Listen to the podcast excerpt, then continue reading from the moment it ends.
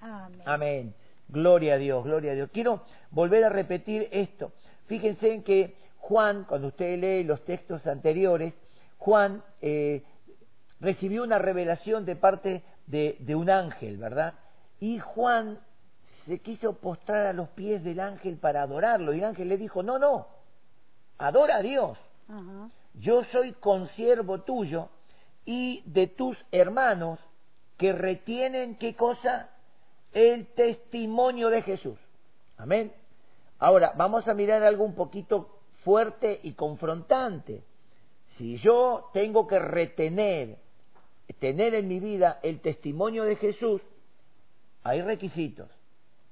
Hay algo que tengo que hacer importante que Cristo Jesús lo hizo y yo tengo que imitarlo.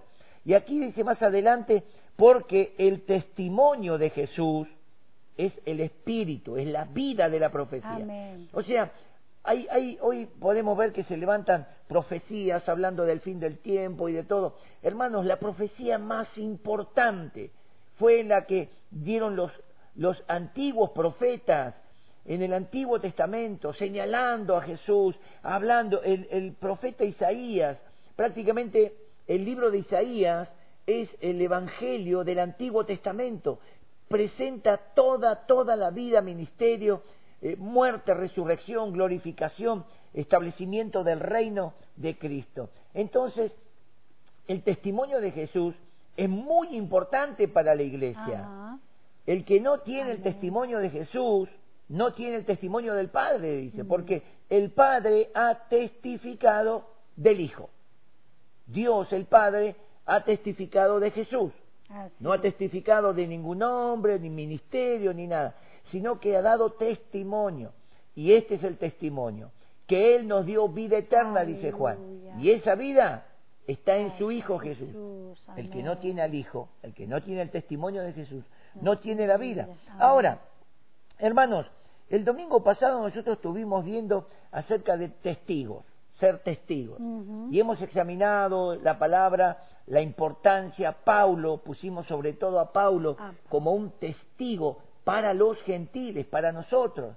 Recuerden que Pedro y los apóstoles quedaron en Jerusalén y ellos testificaban a todos los de la circuncisión. Pero Pablo fue levantado y nombrado apóstol para los gentiles. Pero el apóstol Pablo, ciudad donde entraba, lo primero que hacía, entrar en una sinagoga.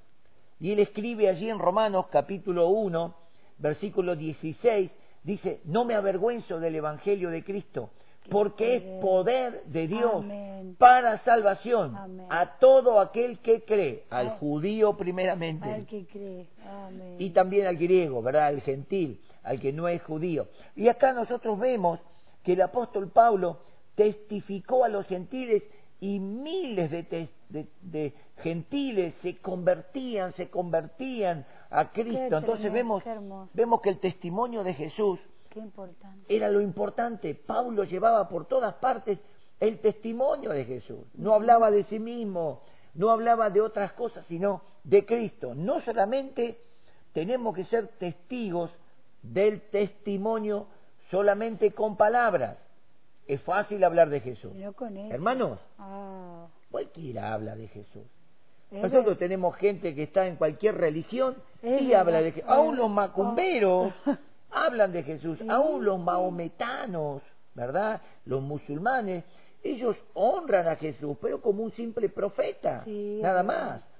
Esto me recuerda cuando Nicodemo vino a Jesús de noche y le dijo, maestro, sabemos que vienes de Dios como maestro, porque nadie hace las obras que tú haces si no está Dios con él. Y Jesús lo corrigió, porque él le dijo, sabemos que vienes como maestro.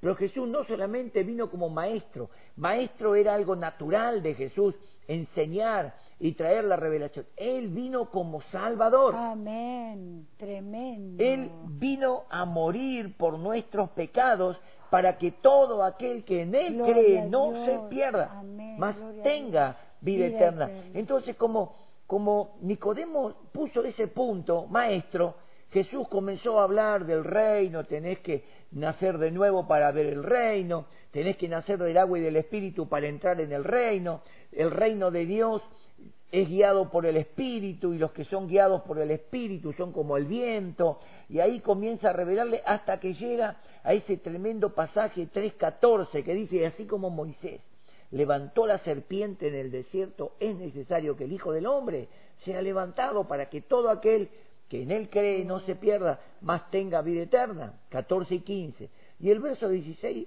es ese verso tan conocido, 3.16, porque de tal manera amó Dios al mundo. Y hoy estamos recordando a través de la copa, a través del pan, ese acontecimiento ha dado a su Hijo unigénito para que todo aquel que en Él cree no nos olvidemos no se pierda. De lo que Dios hizo, ¿verdad? Entonces, el testimonio de Jesús, el testimonio de Jesús es el espíritu, es la vitalidad de la profecía. Todos los profetas, dice el apóstol, hablaron de él, señalaron, indagaron, investigaron la persona, el tiempo, el modo, cómo iba a venir. Era, era la venida de Cristo, el nacimiento de Cristo, como dice Isaías 7:14, era algo tremendo para el pueblo de Dios, era algo tremendo. Entonces, qué importante, ellos, ellos examinaban, investigaban cómo iba a ser. Ahora nosotros tenemos que tener el testimonio de Jesús, pero Dije que no es solamente hablar, sino el testimonio de Jesús tiene que ser con mi vida. Yo tengo que vivir el testimonio de Jesús. Exactamente. Vos, hermano, tenés que vivir el testimonio de Jesús. No es solamente hablar, hay que vivirlo. Claro, como que no lo vea Jesús, como la gente dice, sí, no lo vemos, pero ellos tienen que ver en nosotros. Acuérdense que Jesús ejemplo, en Hechos 1.8 dijo, recibirán el, Espíritu Santo, recibirán poder y me serán testigos. Testigo de vida, hermano. No de hablar, testigo de vida. O sea, el estilo de vida que yo llevo, eso me identifica si yo estoy testificando de él. Escuche, escuche, lo digo otra vez porque lo dije muy rápido. Mm. El estilo de vida que yo llevo, eso va a señalar si yo realmente estoy testificando de Él. O estoy hablando de mí, o estoy hablando de otras cosas, el estilo de vida. Hoy podemos ver que muchos creyentes en la iglesia viven para sí, viven para deleitarse con el mundo, viven hasta ahí nomás, la santidad mm, hasta ahí nomás, no practican la verdad, bueno, pero eh, en este mundo no se puede ser, eh, hay, hay, que vivir la verdad, la verdad no, no la podemos canjear. ¿Será, mi amor, ¿será que no, no se quiere pagar el precio? Es que ahí está, el pre ahí, está ahí está, Cristo tuvo que pagar el precio. Acuérdense que él estaba solito en el desierto, él y el diablo. Uh. No había nadie para que él tenga que cuidar su testimonio. Pero mm. él tenía que mostrarle al diablo quién era él oh, verdaderamente. El primer Adán cayó, fue derrotado y hundió toda la humanidad. Él, el postrer Adán, Cristo, él era el que vino a levantar a la humanidad. Y el diablo se le presentó como para decir, ya que él se hizo carne, debe tener las mismas debilidades que Adán. Entonces trató de toda forma. Vieron que Pedro dice que anda como león rugiente buscando a quien devorar. Oh. Él trató de engañar a Jesús de alguna forma, pero Jesús se mantuvo en su testimonio en la verdad. Amén, gracias. Él le dijo a Pilato, yo vine a dar testimonio y a dar mi vida por la verdad. Ahora, hermanos, cuando decimos que el testimonio de Jesús es el espíritu de la profecía, vamos a mirar dónde aparece el testimonio de Jesús, ¿verdad? Porque uno dice, sí, aparece en Mateo. No, no, no. Está en todo el Antiguo Testamento. No vamos a leerlo todo porque no vamos a tener más la cena del Señor. O vamos a hacer como el apóstol Pablo, que estuvo hablando hasta medianoche, se cayó el pico, se mató, lo tuvo que resucitar. No quiero que ninguno se calle, se caiga en la, en la casa. Esa historia. Y llamen y digan, pastor, pastor, se me cayó el pibe porque se durmió. Muy largo el mensaje. Esa, historia eh, a mí me impactó mucho. Qué paciencia la gente y qué hambre que había de escuchar la palabra. Es que ma- eh, eh, el apóstol Pablo Qué- era un maestro que abría las escrituras, era, era, Qué yo hermoso. creo que era un deleite escuchar a ese varón, abrir las escrituras, mostrar a Cristo, como ahora lo vamos a ver, a través del Antiguo Testamento. Uh. Pero dice que bajó Pablo, oró por él, volvió a la vida, subieron y siguió predicando. ¡Qué tremendo! Y hoy tenemos mucho de apuro para... Sí, hoy dice pastor, una hora, diez, estuvo predicando. Un día voy a hacer la, la gran Pablo, voy a hacer. Cuando estemos en el salón, cuando estemos en el templo, vamos a mandar, cierren las puertas, nadie Vigilia, sale. vigilia. Y bueno, hasta que alguno se caiga, lo resucitemos y bueno, vamos a ver qué pasa. No, no.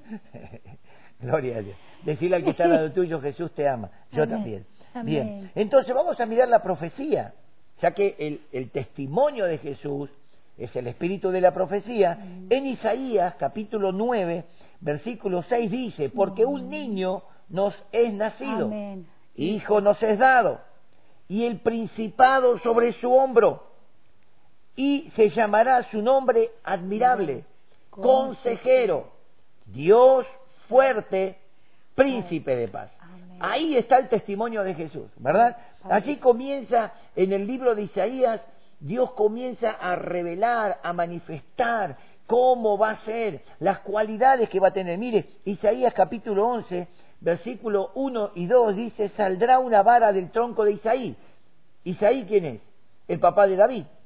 Quiere decir que viene de, la, de las generaciones. Y un vástago retoñará de sus raíces y reposará sobre él el espíritu de Jehová. Mm. Espíritu de sabiduría y de inteligencia, espíritu de consejo y de poder, espíritu de conocimiento y de temor, Oh. respeto, honra de Jehová. Dios. Qué importante. Jesucristo en toda su vida y en su ministerio, no solamente en su ministerio, en toda su vida agradó a Dios. A la edad de 12 años se presentó con sus padres en el templo para ser, digamos, nombrado hijo de la ley y tuvo que dar testimonio del pueblo, de las profecías, y comenzó a hablar con una profundidad que los maestros de la ley, los doctores de la ley, los sacerdotes decían, ¿qué niño es este? ¿De dónde es este?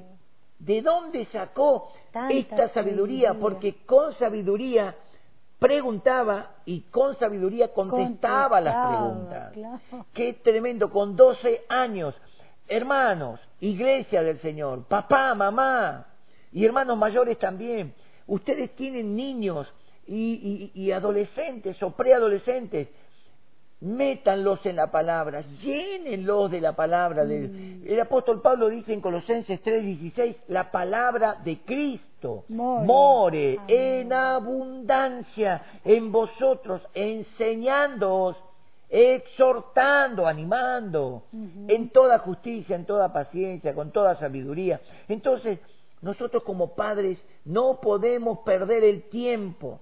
No es volverlos o traumarlos con la palabra, es vivir la palabra. La palabra de Dios Oh. dice, la palabra, tus hijos te van a ver actuar en justicia, porque acá dice en juicio y en justicia, y te van a decir, papi, ¿por qué haces esto? Porque Dios dice en su palabra, es, es lo mejor que podemos hacer.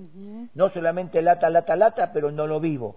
Hay que vivirlo y hay que enseñarlo. Cuando nuestros hijos ven que lo que yo predico es lo que vivo y vivo lo que predico, sepa que no hay nada que lo pueda arrastrar al error. Amén. Habrá, caerán pastores, caerán apóstoles, caerán a tu lado mil, diez mil a tu diestra, pero a tus hijos no les llegará. Amén. ¿Por qué? Porque tú los fundaste sobre la roca. Palabra. En el testimonio de Jesús. El testimonio de Jesús es el espíritu de la profecía.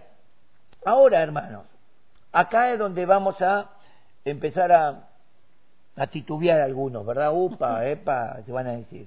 Escuche esto, en Primera de Juan, quiero que me acompañe. Primera de Juan capítulo 2. Vamos a leer el versículo 4 hasta el 6. Primera de Juan 2, 4 al 6 dice, el que dice, yo le conozco y no guarda sus mandamientos, Mm. el tal es mentiroso. Y la verdad no está en él. Pero el que guarda su palabra, en este verdaderamente el amor de Dios se ha perfeccionado. Por esto sabemos que estamos en Él. El que dice que permanece en Él, como, como dice hermano, ahí la palabra, como dice, el que dice que permanece, yo soy cristiano, yo, yo, yo, yo, yo, debe andar, debe caminar, debe vivir, debe hablar, debe actuar como, él anduvo. Es, es una orden. Cuando dice, fíjense muchachos, si pueden hacer algo, un poquito, qué sé yo, que se parezca a Jesús. No, no, no, no, no. Nosotros tenemos que ser testigos, iglesia, de su testimonio. Y Jesús no estuvo pecando, mintiendo, estafando, haciéndose el piola por ahí, eh, la agachadita del tero, como dicen. No, no, no. Jesús dio buen testimonio. Pablo le dice a Timoteo, recuérdate, acuérdate de Jesucristo, quien dio testimonio de fidelidad, buen testimonio delante de Poncio Pilato. Cuando Pilato escuchó a Jesús y vio a Jesús, y vio esa después de ser azotado, Jesús estaba destrozado. Pero ¿qué vio Pilato en Jesús? El testimonio de una vida intachable. Él salió y dijo, yo no puedo, yo no encuentro ningún mal en este hombre, ni siquiera de azotarlo después de que lo azotó. Mm.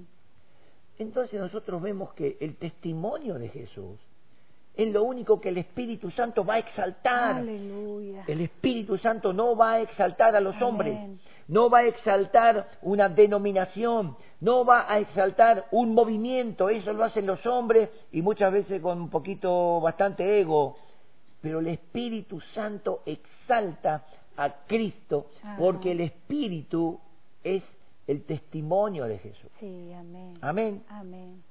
El Espíritu Santo vino para hablar de Jesús vemos con toda exactitud cuál es el testimonio que tenemos que dar. El que dice que yo le conozco, yo permanezco en él, yo soy cristiano, yo voy al culto, yo aleluya, y, cada cual hace la suya. No, me parece que me parece que no pega, ahí no pega. Es un lindo versito, pero mal. El que dice yo le conozco, el que dice que permanece en él debe andar, Como él. debe hablar, debe testificar con su vida. Yo quiero hablarle a personas que quizás han sido frustradas, frustradas no porque no quisieron, sino porque vieron malos testimonios en el pueblo de mm, Dios. Qué triste eso, ¿no? Es verdad. ¿Cómo afectan? Es verdad. Hubo mal y hay mal testimonio y va a haber mal testimonio. Pero vuelvo a repetir, como lo dije en otras reuniones, el mal testimonio no es de Cristo. No, tiene nada que ver Jesús con eso. No tiene nada que ver el Espíritu Santo. No es que la palabra falló. El apóstol Pablo dice en Romanos capítulo 10, versos 18, 19 y 20, dice, ¿qué quiere decir? Que la palabra falló porque algunos de ellos cayeron y fueron incrédulos en ninguna manera. La palabra de Dios no falla, porque la palabra de Dios es el testimonio de Jesús. Y el testimonio de Jesús es perfecto. ¿Y, y hoy, mi amor, qué fácil que decía la gente se enoja con Dios. Como que Dios tiene culpa ahora del COVID, que Dios tiene culpa de que mueren los niños, que Dios tiene... Es como que le falta trabajo y bueno, Dios y Dios, pero es tremendo esto.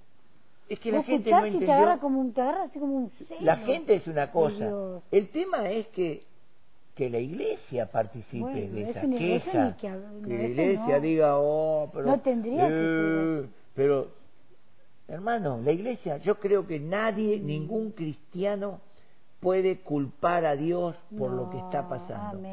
Sabemos, conscientes y fehacientemente, que estamos en los tiempos finales, donde el anticristo tiene que comenzar a ejecutar su plan diabólico. Mm. Entonces todas estas cosas van a suceder y no hay nadie que pueda pararse e impedirlo.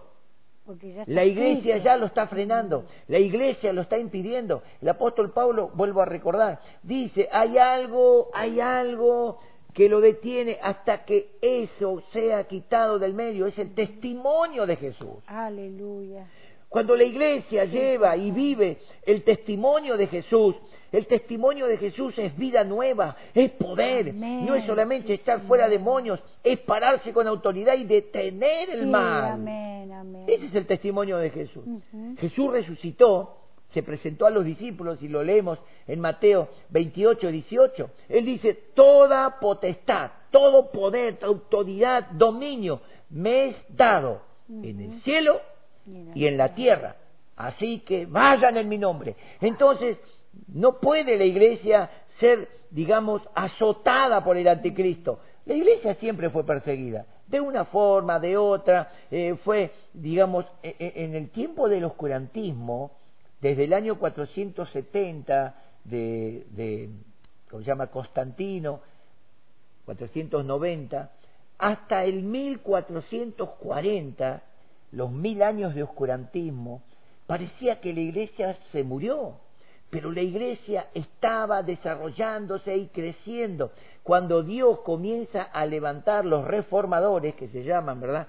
Lo que nos dicen a nosotros eh, los protestantes, porque mm. protestaron contra toda esa mentira Vaticano y contra toda la mentira del papado. Cuando la iglesia se levantó, cuando Dios levantó esos varones, de repente la iglesia estaba estaba en catacumbas, estaba escondida porque los perseguían, los mataban y no era el anticristo, ¿ves? Mm. En todo tiempo la iglesia fue perseguida, pero cuando el anticristo tenga que manifestarse, la iglesia se va con papá, la iglesia se va con el que la compró, con su sangre, hemos sido lavados, a paz nos llamó el Señor, no a juicio, no para condenarnos con el mundo, sino para que podamos vivir con Cristo. Por eso, qué importante. Qué, importante estar preparado. escuche esto, escuche. En segunda de Timoteo capítulo 2, verso 19, nosotros tenemos una palabrita ahí que marca un testimonio.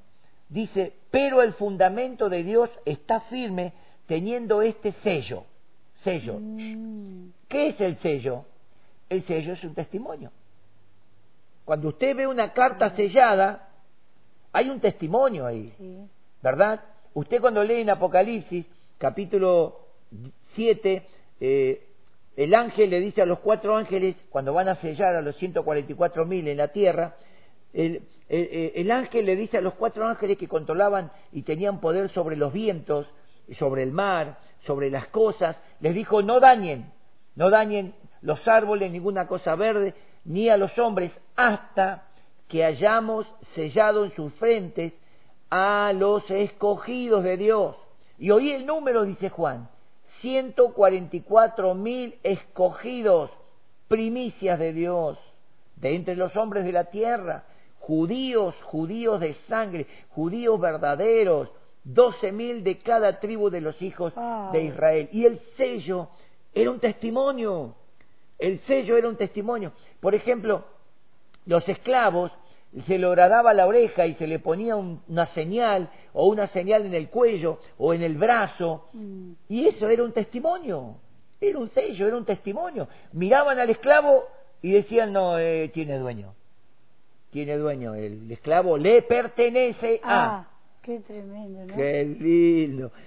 El apóstol Pablo dice en Efesios capítulo 1, versículo 13, que nosotros fuimos sellados Gracias, por el Espíritu Santo, que es las arras de nuestra herencia, hasta el día de la redención, hasta la herencia de la redención adquirida por Dios para nosotros. Cuando los demonios vienen, ellos ven que vos y yo pertenecemos a oh, alguien, hay un sello, hay un testimonio. Ellos no pueden tocar a un cristiano, un hijo de Dios, una hija de Dios, no lo pueden tocar porque hay un testimonio. El testimonio de Jesús está en tu vida. Ellos ven y escuchan cómo vives, cómo hablas y ellos no pueden llegar porque hay un sello. Fuimos sellados. Inclusive en el mismo Efesios, en Efesios capítulo 4, versículo 30, el apóstol Pablo dice algo tremendo. Y no contristéis al, Espíritu, Santo, de Dios, con el cual fuisteis sellados, para el día de la redención. Oh. Entonces, está diciendo algo importante. El haber sido sellado con el Espíritu Santo vos tenés un testimonio espiritual. Los demonios lo ven, los ángeles lo ven, Dios lo ve. Quizás nadie ve un sello, pero los, los poderes espirituales del mal y del bien ven que hay un hombre, una mujer que tiene el testimonio de Jesús. ¿Por qué? Porque vivimos como Jesús vivió, porque el testimonio de Jesús es el espíritu de la profecía. Ahora mire lo que dice, el fundamento de Dios está firme teniendo este sello. Conoce el Señor a los que son suyos. Y los que son suyos, apártense de iniquidad. Todos los que invocan, toman el nombre de Jesús en sus labios, toman el nombre de Cristo, todos los que invocan al Señor, los que invocan a Cristo. Eh, no puede, no puede salir de la boca maldición y, al mismo tiempo salir una alabanza para Dios. Entonces, hermanos, no ensuciemos, eh, o bueno, o no tratemos de, de ensuciar el testimonio de Jesús. El de Jesús nunca lo vamos a ensuciar, pero si vos estás ensuciando tu vida y por medio de tu actuar la gente mira y dice, no es de Jesús. Pero ahora, ¿cómo, eh, papi, el mundo, cómo sabe que, pues, ah, vos sos cristiano? ¿Por qué te, dices así? Escuche, yo tengo un testimonio muy lindo que leí en un libro acerca de... ¿Cómo, perdón, mira, que, que, ¿cómo ellos saben que tienen que ser ejemplo? El mundo sabe que el cristiano tiene que ser ejemplo. Pues vos sos evangelia.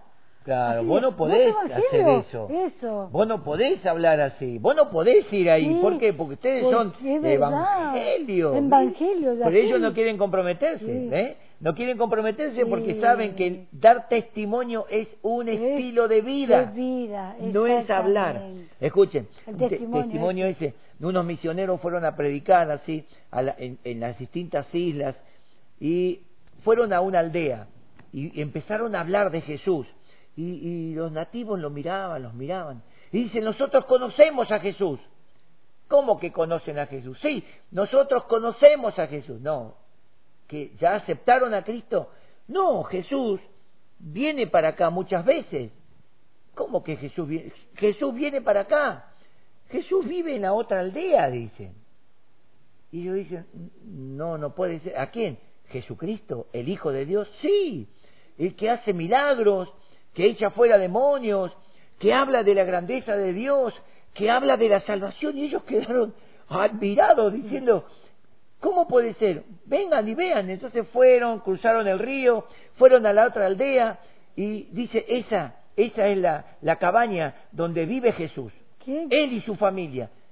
Entonces cuando llegan allá, sale a recibirlos otro misionero. Y ellos se asombran.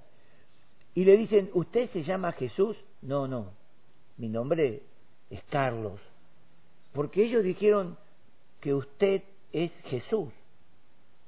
Ahora, ¿por qué ellos dijeron que yo soy Jesús? Y ellos dijeron, porque usted hace lo que ellos dicen que hace Jesús. Entonces, lo que usted hace lo identifica con Jesús. Gloria a Dios, gloria a Dios, hermano. Lo que vos hagas te tiene que identificar. Y te tiro otro texto. Cuando Jesús fue apresado en el Monte de los Olivos y fue llevado al patio de sumo sacerdote Anás y ahí lo estaban castigando, examinándolo, burlándose. Eh, Pedro siguió a Jesús, pero estaba en secreto. Entonces se acercó a calentarse, ¿verdad? Y eh, un soldado lo mira y le dice, ¿tú no eres discípulo de, oh. del Cristo? No, no, no, estás equivocado. Ni ahí, por favor. se corre un poquito más allá. Y viene una sierva, una que estaba una sirvienta, y lo mira y le dice, no te vimos en el templo, tú no estabas con Jesús, no eres un discípulo, no, no, pero mujer, ¿qué te pasa? Y se aleja un poco más y viene otro soldado y le dice, sí, sí, sí. Tu forma de hablar, ah, escuche, y tu forma de actuar declaran que eres discípulo, que tú estuviste con Jesús. Entonces él tuvo que desfigurar un poco el testimonio entonces Pedro con maldición oh. lo negó.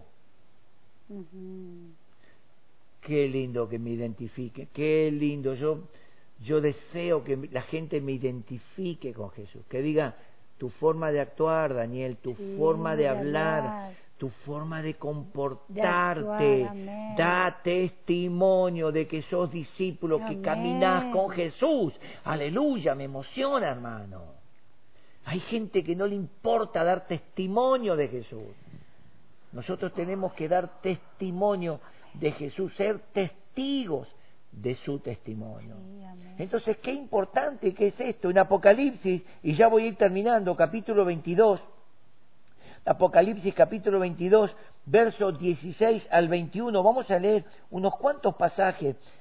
Escuche lo que dice. Yo, Jesús, he enviado mi ángel para daros testimonio de estas cosas en las iglesias.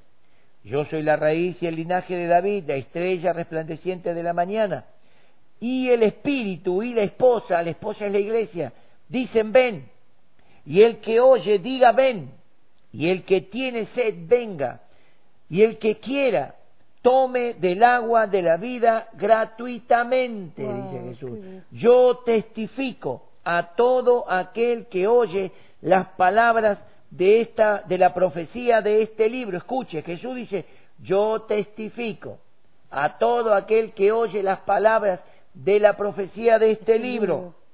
Si alguno añadiere a estas cosas, Dios traerá sobre él las plagas que están escritas en este libro. Y si alguno quitare de las palabras del libro de esta profecía, Dios quitará su parte del libro de la vida, de la santa ciudad y de las cosas que están escritas en este libro. ¿Ve que se puede perder la salvación? Cuando usted comienza a minimizar el testimonio de Jesús con su vida, cuando usted empieza a manchar el testimonio de Jesús, el apóstol Pablo dice, eh, hablando fuerte a los corintios, ¿verdad? Él está diciendo que tengan cuidado de no eh, blasfemar al testimonio. Perdón, perdón. El escritor de los, a los hebreos, capítulo 6 de Hebreos, dice aquel que pisoteare al Hijo de Dios, es ah, decir, su testimonio, su vida, la obra de Cristo la tira por tierra y la pisotea con, con malos actos. Oh, aquel que tuviere por inmunda la sangre del pacto, es decir, aquellos que quieren ser salvos cumpliendo una religión, haciendo algo fuera de, de la obra, de la sangre de Cristo, que es el testimonio de su vida entregada a favor de la humanidad.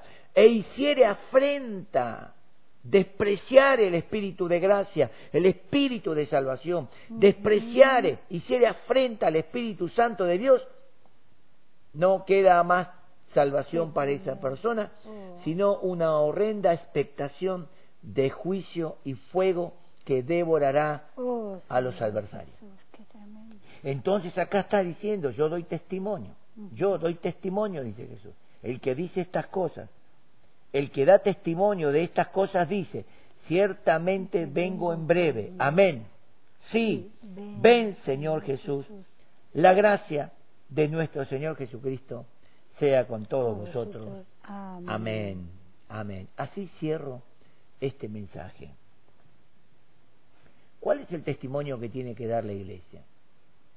Hermanos, la iglesia tiene que ser identificada con Jesús no solamente en predicar, echar fuera demonios, y hablar en lenguas, que, eso es manifestación de dones, en el estilo de vida. Jesús fue santo, verdadero, fue justo. Pilato no lo pudo acusar con nada, no encontró nada malo en él para poder acusarlo tuvieron que poner falsos testigos. qué triste. Igual que con Esteban. Esteban realmente dio testimonio de Jesús y no había forma de eh, impedir que él testificase con esa autoridad. Tuvieron que matarlo, tuvieron que apedrearlo. Qué, qué bueno, hermano querido, hermana, que en esta noche entendamos que vos y yo somos un testimonio caminante. Amén un testimonio vivo que camina, que la gente nos vea y que diga, como dijera, decían del misionero, conocemos a Jesús, vive en la otra aldea, que digan, eh, Jesús vive al lado de casa, acá a la vuelta vive, eh, sí, congregan en tal iglesia, qué lindo, ¿no? ¿no? ¿No le gusta, no le gustaría eso, que digan de usted, Jesús vive acá a la vuelta. Él, si ese no es Jesús, entonces no hay otro Jesús. La vida honrada, la vida de testimonio, la vida agradable a Dios. Cuesta, cuesta. Lo dijo la pastora, es verdad, cuesta. A algunos le cuesta. ¿Cómo no va a costar? A mí me cuesta. Tengo que estar todo el tiempo luchando.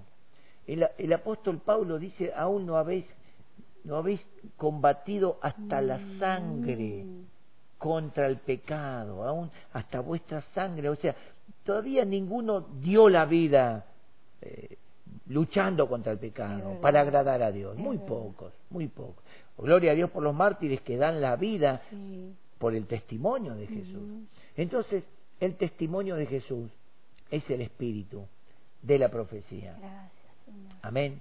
Cerra tus ojos que vamos a estar orando para que esta palabra realmente la puedas recibir y, que esta palabra comience a funcionar y tu vida sea la vida de Jesús. Padre, bendecimos a cada oyente, a cada uno que nos ha estado siguiendo.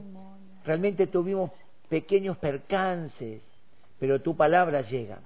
Tu palabra fue ministrada, tu palabra llegó y bendecimos a la congregación. Y ahora queremos, Señor, que tú bendigas este servicio que vamos a tener de la cena del Señor, así como Jesús nos ha enseñado. Te bendecimos, Señor. Amén. Amén. Gloria a Dios. Yo quiero que me acompañes en el Salmo 116, por favor. El Salmo 116. Doy tiempo para que lo busquen. Vamos a leer desde el versículo 12 el Salmo 116, versículo 12, mientras usted lo busca, yo me pongo los anteojos para poder leer, y dice así, el salmista David dice, ¿qué pagaré a Jehová por todos sus beneficios conmigo, para conmigo? Tomaré la copa de la salvación e invocaré el nombre de Jehová. Ahora pagaré mis votos a Jehová delante de todo su pueblo, decía David. Estimada es a los ojos de Jehová la muerte de sus santos. Oh Jehová, ciertamente yo soy tu siervo, siervo tuyo soy hijo de tu sierva. Tú has roto mis prisiones. Te ofreceré sacrificio de alabanza e invocaré el nombre de Jehová, el nombre de Jesucristo a Jehová, a Jesucristo. Pagaré ahora mis votos delante de todo su pueblo. Dos veces habla David de pagar los votos. ¿Cuáles son los votos? Votos de santidad, de verdad, de justicia, voto de, de, ser generoso, de no ser avaro, mezquino. Como hay gente que dice, yo lo doy todo para Dios, no pone la ofrenda casi nunca y el diezmo vive quejándose y cuando se lo invita a tener una, una ofrenda especial, desaparecido en acción. Bueno, acá dice, te ofreceré el versículo 17, sacrificio de alabanza e invocaré el nombre de Jehová. A Jehová, a Jesucristo, pagaré ahora mis votos delante de todo su pueblo, en los atrios de la casa de Jehová, en medio de ti, oh Jerusalén, Aleluya. Aleluya, aleluya. Qué tremendo, hermano. ¿Qué dice el salmista David? Tomaré la copa de la salvación. Cuando Jesús instituyó la cena, la última noche que estuvo con sus discípulos, antes de ir a la cruz, él habló y dijo, este pan, tomó el pan, ¿verdad? Y dijo, este pan es mi cuerpo. O sea, no es que era su cuerpo, porque él estaba ahí, pero representaba el cuerpo. ¿En qué sentido el pan representaba el cuerpo? Que este pan es hecho con cientos o miles de granitos de trigo, ¿verdad? Si cada uno de nosotros trae tres granitos o diez granitos de trigo, ¿verdad? Y lo tiramos en una moledora y lo molemos y hacemos harina, y con esa harina hacemos el pan, y hacemos un pan. Y le decimos a cada uno, ahora cada uno tome su granito de trigo. Usted va a decir, no, ¿dónde está? Somos uno.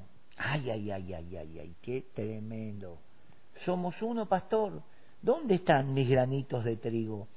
Se mm. mezclaron en ese moler de la moledora, se mezclaron, fueron triturados, cayeron hechos polvo, harina, fueron mezclados y se hizo un pan. Una sola más. Eso quiso decir Jesús al darnos el pan. Oh, Dice, este pan es mi cuerpo y lo partió. Tomen, coman. ¿Qué les parece si damos gracias por el pan? Y participamos todos de este pan. Padre, te damos gracias por el pan. Porque en este pan está representada la iglesia, la comunión en el cuerpo, la comunión en el cuerpo de Cristo. El cuerpo de Cristo es la iglesia. Todos somos iguales, como dice el apóstol Pablo, aunque uno es el pan, pero somos muchos, aunque uno es el cuerpo, pero muchos miembros.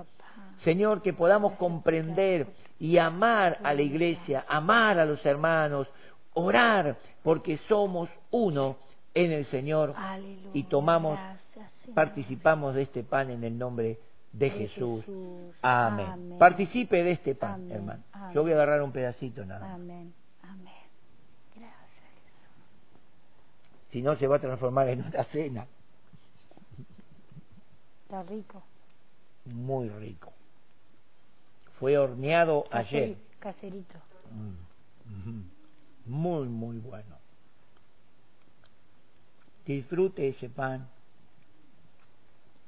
mastíquelo a su hermano que no lo puede tragar y haga un esfuerzo y tráguelo. Digo el pan. El pan, dije hermano. Mm.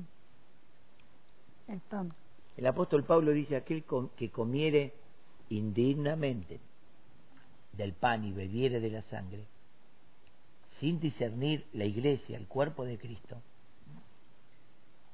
juicio, come y bebe para sí. Por eso examínense, dice Pablo, porque el pan es pan, pero en ese pan está representada toda la iglesia, en ese pan están representados todos los hermanos, y no solamente de nuestra congregación o del ministerio Poder y Conocimiento de Dios, en ese pan están representados los hermanos de todo el mundo, los hijos de Dios, ¿verdad? Entonces, qué importante es no comer juicio, oh. comer bendición. Ahora, después de haber cenado, como nosotros, tomó la copa y dijo, esta copa es el nuevo pacto en mi sangre. Y dijo, tomen de ella todos y háganlo recordándome. Y el apóstol Pablo dice, así que hermanos, todas las veces que comemos el pan y bebemos de la copa, testificamos. Amén. La muerte del Señor anunciamos hasta que Él venga. Quiere decir que nosotros estamos dando testimonio de que Cristo murió por nosotros. Cristo derramó su vida. Gracias, Yo tengo que derramar mi vida en testimonio por Jesús. Amén. Oramos por la copa. Voy a pedir a la pastora que ore por la copa. Sí, y vamos a participar todos juntos. Te damos gracias, Señor Jesús, por tu palabra. Gracias Señor Jesús por este tiempo maravilloso donde traemos a memoria tu muerte allí en la cruz, Señor. Tú derramaste tu hermosa sangre por amor a mí, por amor a todos aquellos que te creyeron, Señor. Oh papá, Señor Jesús, te pido que tú estés limpiando cada corazón, aquellos que están tristes, apocados, Señor, que el gozo y la alegría de tu presencia venga a sus vidas. Señor, gracias te doy una vez más porque podemos participar todos juntos, tu pueblo, Señor, allí cada uno en su hogar con su familia. Muchas gracias. Los bendecimos, Señor. Anhelamos, Señor, que tú te manifiestes con, con tu poder y tu gracia cada día sobre nuestras vidas y que tu presencia nos dé alegría cada día, Señor. En el nombre de Jesús. Amén. Amén. Amén. Hermanos, ustedes en sus casas, nosotros acá, Amén. participamos todos de la copa en el nombre de Jesús. Amén.